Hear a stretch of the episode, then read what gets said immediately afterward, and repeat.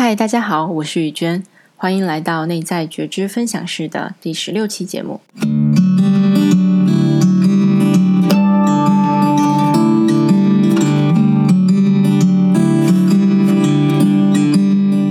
想看文字稿的朋友们呢，可以去微信公众号里搜索，并且关注“内在觉知分享室”，就可以看到这一期还有往期节目的文字稿了。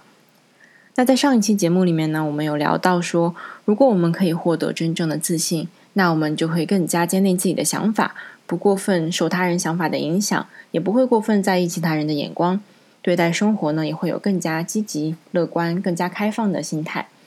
关于如何获得这样的自信，我也分享了自己总结出来的三个步骤：第一就是去了解自己；第二去接受自己；第三呢去提升自己，从而可以提升自己的自信。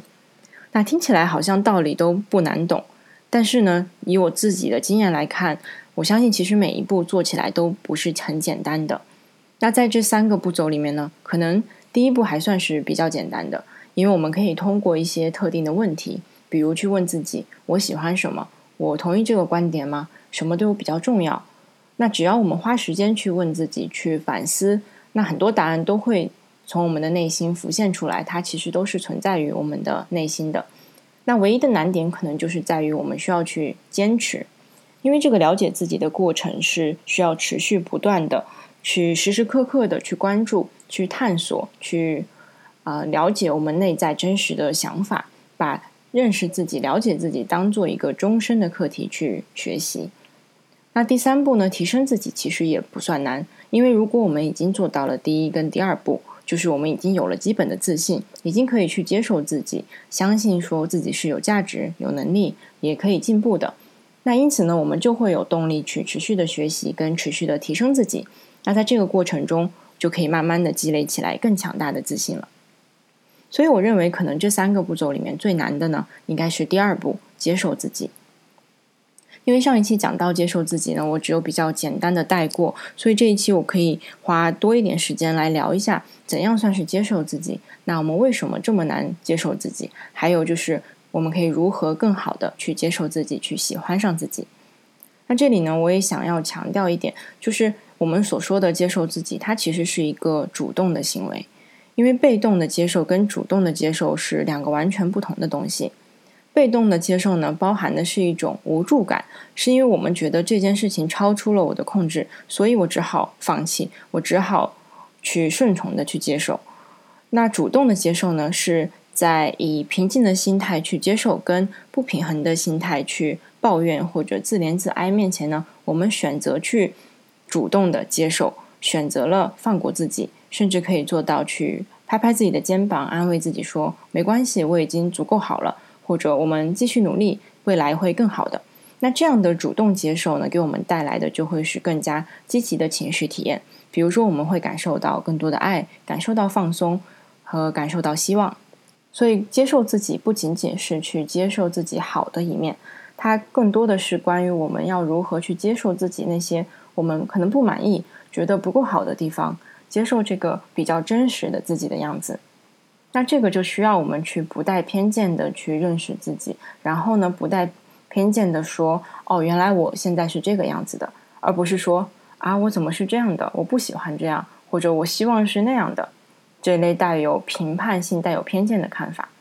那其实这就是为什么接受自己这么难的其中一个原因了，就是因为我们很难做到不带偏见、完全客观的去认识自己。那大家可以回想一下，是不是会对自己？比对其他人要更加的严苛，比如说，呃，可能一个朋友被上司批评了，你可能会去安慰他说，呃，没关系，不要放在心上。那如果是自己被上司批评了呢？可能就会我们在脑子里面翻来覆去的就出现上司说的那几句话，然后就觉得自己真是太糟了，怎么这点事都做不好？怎么不像某某某一样可以那么棒的完成任务？甚至是会说为什么我要一直在意这句批评自己的话，然后害我自己都没有办法安心的做事？那这往往呢都是因为我们对自己其实有很多的期待跟希望，当然有一部分是来自于我们真实的一些期待。但是可能大部分其实是来自于外在的，是来自于家人、朋友，甚至是这个社会对我们的一些期待。所以，当我们做不到的时候，没有达到这个期待的时候呢，我们就会倾向于去批判、批判自己，去觉得自己这样做是没有办法接受的。那也是因为在我们看来，其他人好像都可以更加轻而易举的获得成功，比如说轻而易举的减重二十斤，又轻而易举的拿下一个很厉害的工作等等。因为我们一直在把自己跟期待中、幻想中的那个比较完美的自己相比，所以我们才会觉得没有办法接受现在这个不好。不完美的自己，而且呢，加上除了我们心中这个完美的自己，我们身边还有这么多看似完美的他人。那这个完美就是加引号的，因为这就涉及到说，我们拿来比较的那些其他的人，可能不是真实的其他的人，也是我们自己想象中的他们的样子。因为如果不是其他人原原本本的把他每一天做了什么、想了什么，全部都告诉我们，我们其实是拼不出一个真实的样子的。比如说，举一个例子，我相信大家可能都有刷手机这个习惯。那往往呢，我们都是在刷一些社交平台上的内容，比如说刷朋友圈呐，Instagram、Facebook、小红书、抖音这些平台。那仅仅是以我自己的经验来看呢，我就发现经常会看到在这个些在这些平台上面看到很多貌似很完美的人，比如说那些身材很好的，在告诉大家说如何一个月减重二十斤或者练出马甲线。那些外语好的人呢，就在教大家如何几天内就可以掌握多少单词量，或者是口语会突飞猛进。还有很多厨艺好的、工作厉害的、朋友多的、活动多的、生活看似又精彩又精致的人等等。那在我羡慕的同时呢，我脑子里难免就会出现一些批判的声音，批判自己的声音。是我会把自己跟这些人相比，然后就会去想说，我为什么做不到？为什么我就看不到这样的效果？那如果这时候呢，我可以察觉到我自己的这些想法，我其实就可以选择停下来去验证一下这些想法的真实性。比如说，我可以点开那个一个月减重二十斤的姑娘的主页，去看一下她具体是用什么样的食谱、什么样的健身计划去做到了这样的一个效果，是不是真的像我想象中的那样，是轻而易举就做到了？那结果呢，可能是我发现她用的这个方法好像真的很辛苦，更别说她要坚持做一个月了。所以我就可以从一个嫉妒的心态退回到一个比较单纯的羡慕的心态，因为我知道像这样极端的方法，可能我自己没有勇气或者不愿意去尝试，或者是说我自己也是因为没有很好的坚持，才没有看到这样的效果。那在这样相对客观的比较之后呢，我也可以更好的去接受我自己现在的一个状态。那好消息呢，就是我们接受自己的这个能力是可以被培养起来的。我们可以通过时常提醒自己下面这三点，来帮助自己养成一个接受自己、喜欢自己的习惯，从而就可以体会更多的积极情绪，可以更健康、更高效的成长为更好的自己。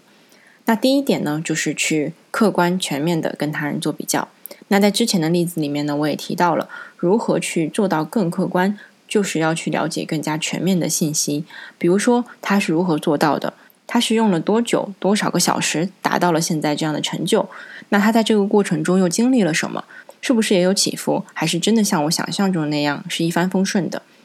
我们可以尽可能多的去寻找这些真实的信息，当然最好是可以去向本人请教。当我们看到更加全面的情况的时候呢，我们就会发现奇迹并没有眷顾其他人而抛弃我们，别人的成功呢也是通过等值的努力换来的。所以，如果我们可以付出同样的努力和时间，我们也是可以同样得到一样的结果的。那第二点呢，是去看到真实的自己，而不是去跟期待中的自己做比较。这个跟上面那一点有一点点类似，不过它更难的一点是，我们要先去区分期待中的自己跟现实中的自己，因为这都是自己，我们很容易就把这两个形象重叠，然后混为一谈。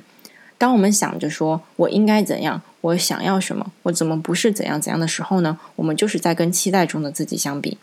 所以，当我们察觉到这些想法呢，我们就可以去提醒自己，把自己拉回到现实，关注在我现在是如何的，去提醒自己呢，我我是要先去接受当下的这个自己。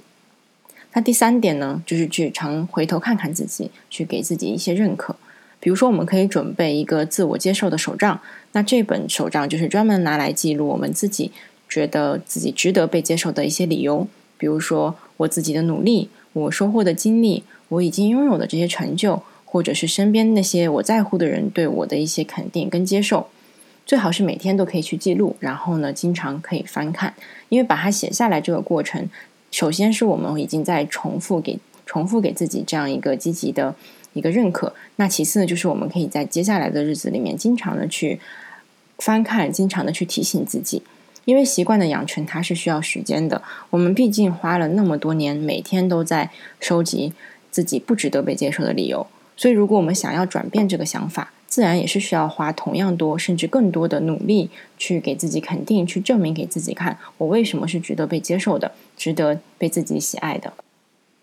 那最后呢，我也想说，每个人不接受自己的原因，以及如何更好的接受自己的方法，可能都是不一样的。所以我也很难去总结出一个万能的、完美的方法，适用于所有人。尤其是在做了人生教练之后呢，我对于每个人身上的复杂性、独特性，真的是充满了尊敬。因为我们连充分的了解自己都这么难了，又如何可以说完全的去了解另外一个人呢？所以，如果今天的分享你觉得听起来有道理，想要去尝试的话呢，就可以立刻去行动起来。经常提醒自己，跟别人比较的时候要客观，跟自己比较的时候呢，不要那么严严厉。多回顾一下自己已经走过的路，给自己一些认可和鼓励，然后坚持做一段时间，你可能就会发现，其实你也很努力，也达成了很多的成就，也收获了很多，在别人眼里可能也是一个很厉害的人。那慢慢的，你可能就会像我现在的感受一样，对自己会更加的包容，更加的有信心。但即使可能还是经常希望自己可以做得更好，但不会过分的自责，而是把这个希望呢化作为一种前进的动力。因为我相信自己有做出改变的能力，也相信只要我们持续不断的做出改变，持续不断的去学习跟成长，我们就可以变成更好的自己。那如果呢？你觉得这些分享对你好像不是很适用的话，也欢迎留言跟我交流探讨。最后呢，同样非常感谢你愿意花时间来听这期节目，对我最好的肯定和鼓励呢，也是看到你觉得这个内容有帮助，并且愿意分享给你在乎的人去听到。我们下期见。